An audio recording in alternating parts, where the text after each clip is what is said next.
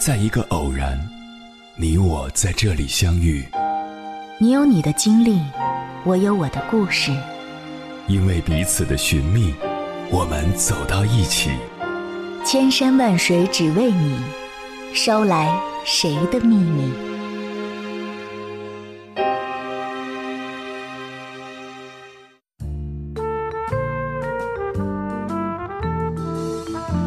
欢迎回来，各位夜行者，这里是正在直播的中国交通广播心灵夜话栏目《千山万水只为你》，深夜不孤单，我是迎波，我要以黑夜为翅膀，带你在电波中自在飞翔。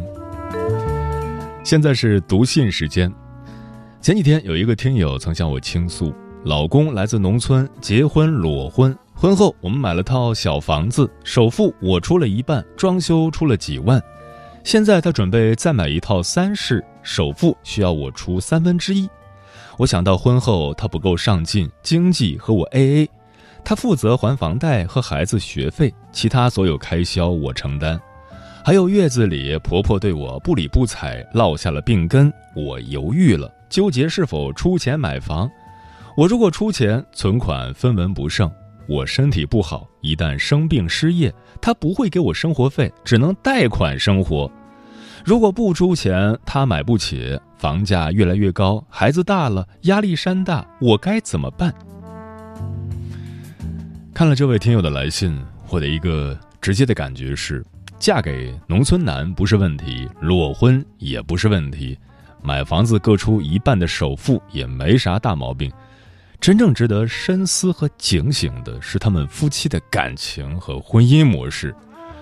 普通夫妻过日子分得越清，感情越淡漠，关系越疏离。于是我这样回复他：“我不知道你们现在执行的 A 模式最初是谁先提出来的，你们是如何达成一致的？客观地说，婚姻是极其私密的东西，任何一种方式，只要夫妻共同认可、接受。”外人都没有插嘴的资格，但你的婚姻很明显，表面是公平分工，但内核却是一盘散沙，根本不是一个共同体，这才是最大的隐患和问题。A A 到楚河汉界一清二楚的程度，一方生病失业与另一方毫无关系，只能靠贷款过日子，拜托，这叫什么婚姻？家庭的意义何在？你们结婚这些年，谁赚钱更多？你们知道各自的收入吗？对彼此坦诚吗？真正深入的探讨过对钱的看法吗？你能如此肯定的说出，如果失业生病，他不会给我生活费，那想必你早已看透了，他就是这样的人，你们之间就是这样的关系。这恐怕是最低配的一种婚姻了。买房你出多少，装修我拿多少。你生病不关我的事，你失业可别花我的钱。相濡以沫，相扶相携都是浮云，最后只有一个合伙买下来的房子，一个合伙造出来的孩子。都说婚姻是合伙开公司，但这样的婚姻连合伙都算不上，更像一场没有感情的生意。能出钱就运营下去，出不了钱你就出局。他人不怎么上进，却够精明。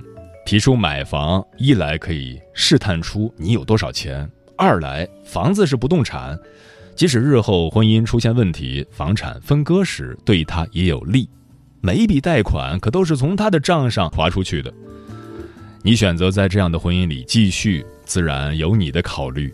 作为外人，我想提醒你的是，中国式夫妻 A A 到这种程度，你要问问自己，到底有没有幸福可言？想要真正幸福的婚姻，就需要调整模式，从情感纽带到经济纽带，两个人要成为利益共同体，而不是一眼看到底的大难临头各自飞。要换房，钱不够也不是没别的办法。可以把现有的房子卖掉，付个首付。普通老百姓两个人在一起过日子，图什么？不就是图个相互扶持，有个奔头吗？而你辛苦半辈子，到头来唯恐生个病，还得靠贷款存活。如果这样的婚姻你认了，那也可以，房子就先别考虑了。万一将来有什么事儿，一个连生活费都不出的丈夫会卖房给你治病吗？早做打算，多攒点钱，买齐保险。反正横竖都指望不上男人，靠自己手里的钱更加实际。既然非要算，那就只能算得更明白、更彻底一点。未来你失业生病，他都不管是吧？那先把账结一下。怀胎十月是你一个人的付出，他是否能承担一半？哺乳期不能上班，影响收入，这笔损失麻烦他给补上吧。如果平时都是你照顾孩子、料理家务，那就按保姆市场价，他支付一半。你生孩子身体损伤、坐月子、婆婆添堵、落下病根儿，请他予以赔偿。如果这些毛病需要长期保养，别忘了把未来几十年的通货膨胀算进去。不是要 A A 制吗？来，亲夫妻明算账。但我要问了，这样的生活真的是你想要的吗？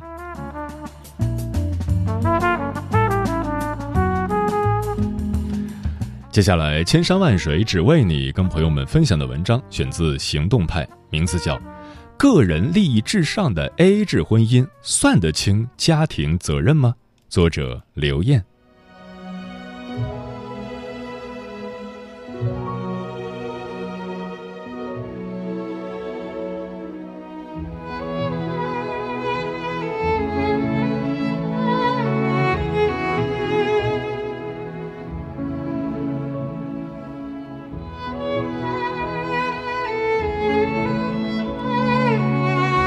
一对夫妻刚结婚不久，丈夫就提出在经济上实行 AA 制。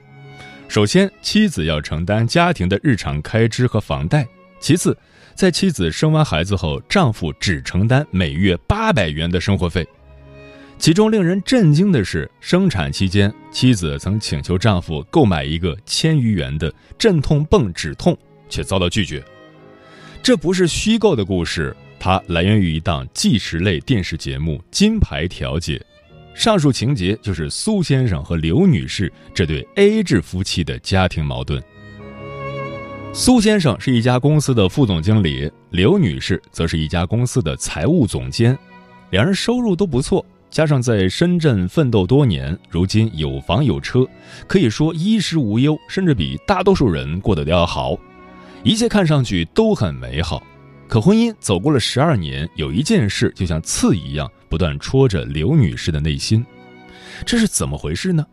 原来刘女士和苏先生结婚不久，苏先生就提出了夫妻两人在经济上实行 AA 制的要求。AA 制就是两个人平均分担生活中产生的费用。婚内 AA 制就是夫妻双方各自承担自己的生活开销，家庭共同开支也由双方均摊，财务上互不干涉。刘女士感到很突然，也不认可这种方式，但苏先生却执意要这么做。他说自己有炒股和购买期货等爱好，想要在财务上有自由权，所以自己不想把收入交给妻子管理，以免产生矛盾。不是说夫妻二人不可以实行 AA 制，毕竟每对夫妻都有自己的财务模式，但前提是无论哪种经济模式都一定得经过双方的协商和确认，因为经济模式往往决定着两人的相处模式。要知道，夫妻感情、收入变动、家庭结构种种生活细节都会因钱而生出理不清的矛盾。更重要的是。两个人只有在观念一致的情况下，才能磨合出合适的相处和生活方式。像刘女士和苏先生这种情况，问题主要有两点：一是丈夫在婚后突然提出 AA 制，这让女方毫无心理准备；而且苏先生固执地坚持自己的要求，这根本不是协商，而是近乎强迫，很难不让人怀疑这段婚姻是不是别有目的。猜来猜去，很容易导致两个人的感情基础从一开始就不稳固。二是股票、期货等本身就是高风险投资，苏先生只顾自己的兴趣爱好而提出这个要求，不免有些自私。毕竟结婚就是要两个人一起承担风风雨雨。现在有点钱就想自己玩，那如果赔光了呢？自己的日常生活需不需要妻子来买单呢？更何况，就算是想进行一些投资，也完全可以夫妻两人商量着来。节目中的苏先生面对妻子的不满，不愿意协商让步，最后甚至有些一意孤行的要求实行 A A 制，显得非常霸道专横。而在数次反对无效后，刘女士最终也无奈接受了。席慕容说过一句话：“结婚应该是两个人牵手，共同面对这个世界。”现在，刘女士感觉自己还是一个人在面对世界。丈夫在经济上的霸道作风，让刘女士顿感意外和无奈。再加上两个人由此引发的猜忌、争吵，这一系列事情都让刘女士感觉自己已经在婚姻中被抛弃了。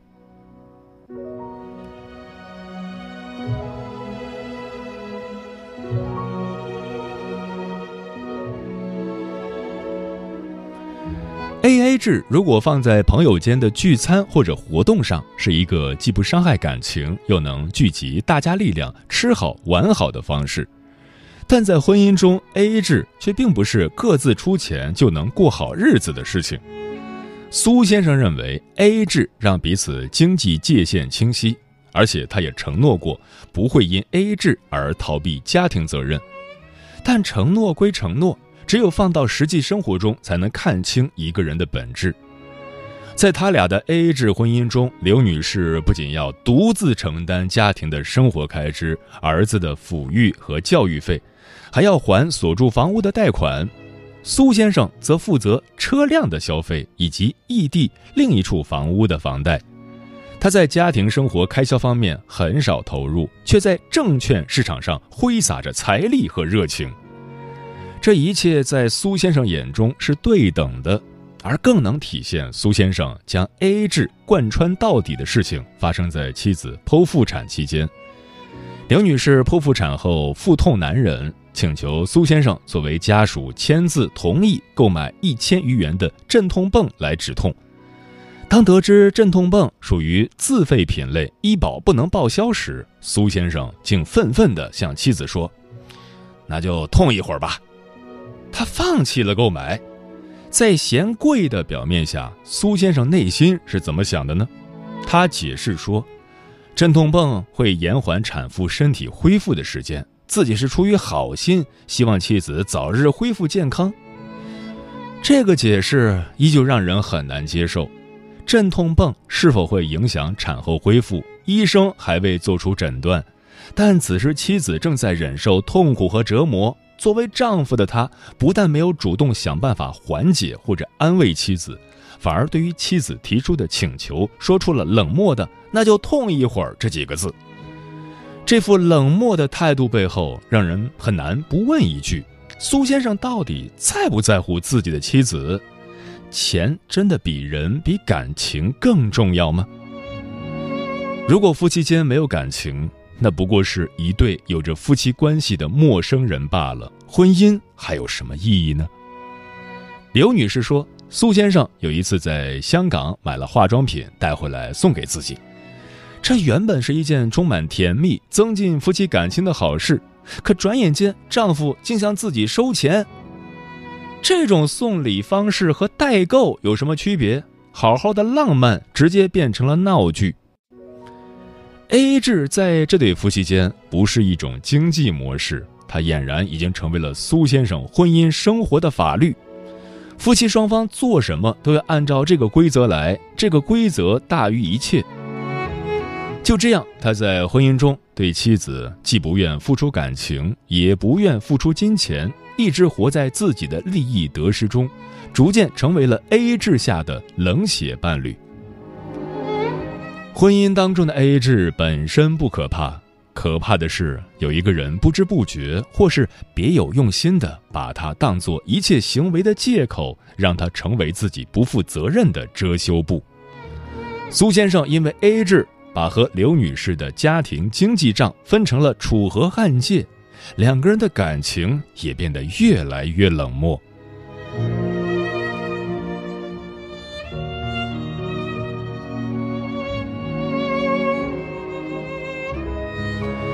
随着家中新添了一个小生命，刘女士需要给孩子添置大量婴儿用品，也需要增加营养以保全母乳喂养。因此，刘女士请来了母亲来照料自己，一时之间家中开销骤增。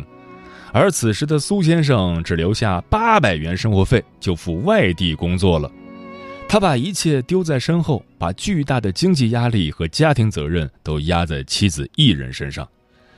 在苏先生口中，他拿出了每月工资的百分之二十给妻子，已经承担了婚内 AA 制下他应付的部分，而且妻儿的生活费靠妻子的收入也够用了。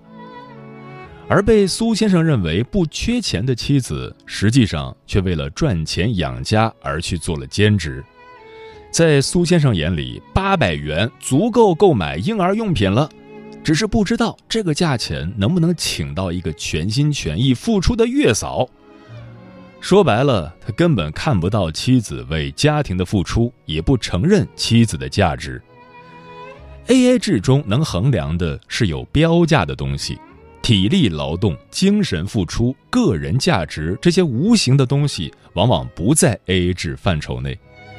在对 A A 制的狭隘理解下。一个丈夫和一个父亲的家庭责任用八百元就承担了，即便如此，苏先生还是认为自己很委屈，经济上有所付出，辛辛苦苦工作也全是为了这个家。刘女士就更不用说了，她觉得丈夫对家庭责任缺少担当，努力工作只是挣钱给她自己花。俗话说，夫妻本是同林鸟，大难临头各自飞。可在苏先生和刘女士这儿却是平淡日子各自飞。其实夫妻双方就算是 A A 制，但作为一个家庭，一定有需要共同支出和经营的部分。两个人的财务规划应该首先用于满足家庭的各项开支和经营，之后结余款项才能用于满足夫妻个人在兴趣爱好等方面的需求。只有这样，家庭才能经营好。也就是通常所说的家庭利益为先，个人利益在后。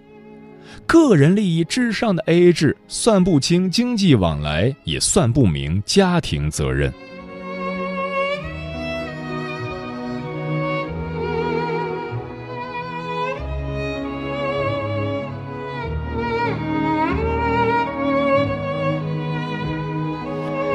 都说婚姻是两个家庭的事。刘女士忍受了丈夫在经济上的种种算计，却还是败在了父母身上。在刘女士母亲回老家的前一晚，夫妻二人去超市购买了不到一百元的食品，准备给母亲带在火车上吃。可是结账后，苏先生翻看食物袋，又觉得买多了。他心想，丈母娘火车上吃不完，就返回超市二楼退掉了部分零食。还有一次，刘女士的父亲和苏先生一起去理发，结账时，苏先生问老丈人：“带钱了没有？”这让老人非常尴尬，之后也对女婿避而远之。A A 制就像一台碎纸机，一点点粉碎了亲人对苏先生的认可和期待。柴米油盐上的种种计较，加上丈夫与自己父母之间的矛盾。这让刘女士一点点看清了这段婚姻。随着对丈夫的失望进一步加深，她对丈夫的事开始冷嘲热讽、不管不问，而这又进一步引发了丈夫的不满。双方的负面情绪都在不断积累，终于彻底爆发。当时苏先生要去香港买手机，没有听从妻子的安排送孩子上培训班。刘女士按捺不住情绪，两人发生了口角。在日积月累的不满情绪下，苏先生一时没有控制住自己，将妻子推倒在地，导致妻子手臂流血。事后几天，苏先生既没有表达歉意，也没有给妻子买药治疗，还为了买手机而丢下妻子去了香港。至此，刘女士对这段婚姻彻底不抱任何希望了。她选择拼命努力工作，后来她的经济收入远超丈夫，足以负担自己和孩子的生活所需。面对这段既得不到丈夫关爱，也没有经济后盾的一个人的婚姻，刘女士只求尽快结束，独自生活是自己当前最迫切的要求。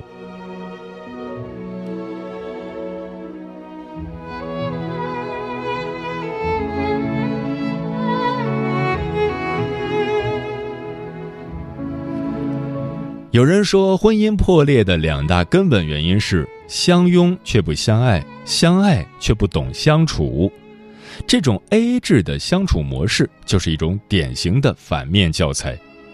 虽然节目中经过调解，苏先生意识到了自己的问题，他愿意纠正狭隘自我的经济理念，愿意努力承担家庭责任，关爱妻子和孩子，同时也对刘女士的父母表达了歉意。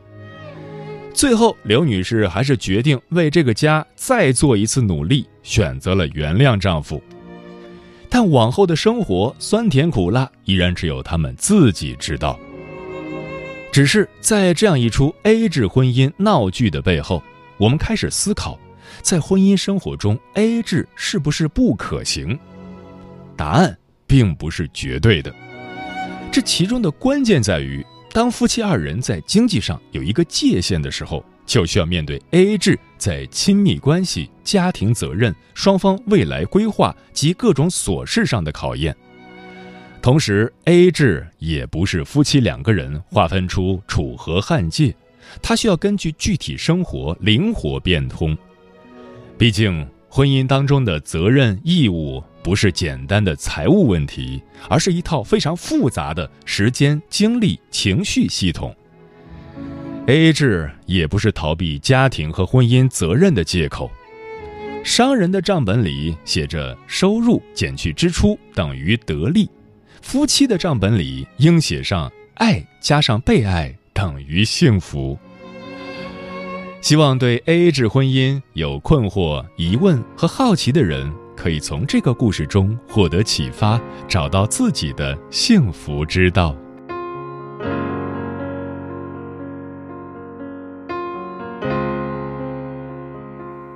黑暗中是你给了我光明，迷茫中是你给了我指引，冥冥之中是你唤醒了我的宿命。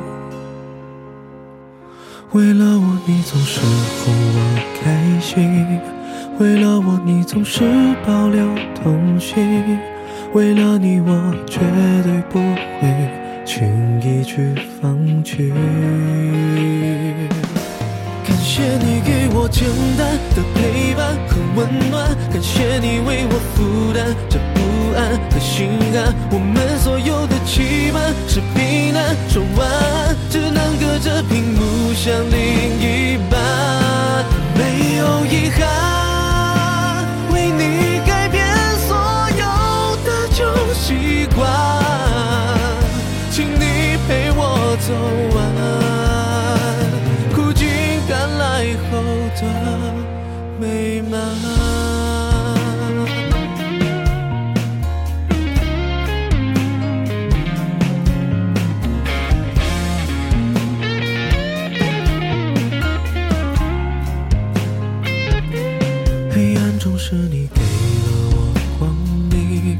迷茫中是你给了我指引，冥冥之中是你唤醒了我的宿命。为了我，你总是哄我开心；为了我，你总是保留童心；为了你，我绝对不会轻易去放弃。感谢你给我简单的陪伴和温暖，感谢你为我负担这不安和心寒。我们所有的期盼是平淡说晚安，只能隔着屏幕想另一半，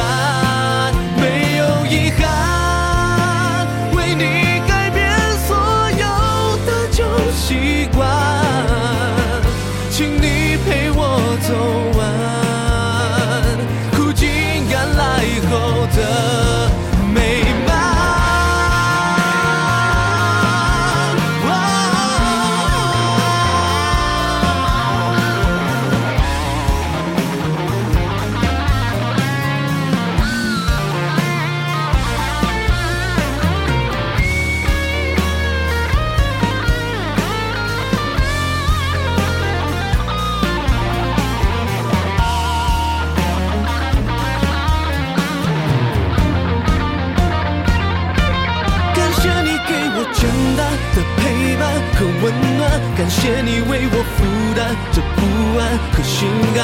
我们所有的期盼是平淡，说完了只能隔着屏幕想另一半，没有遗憾，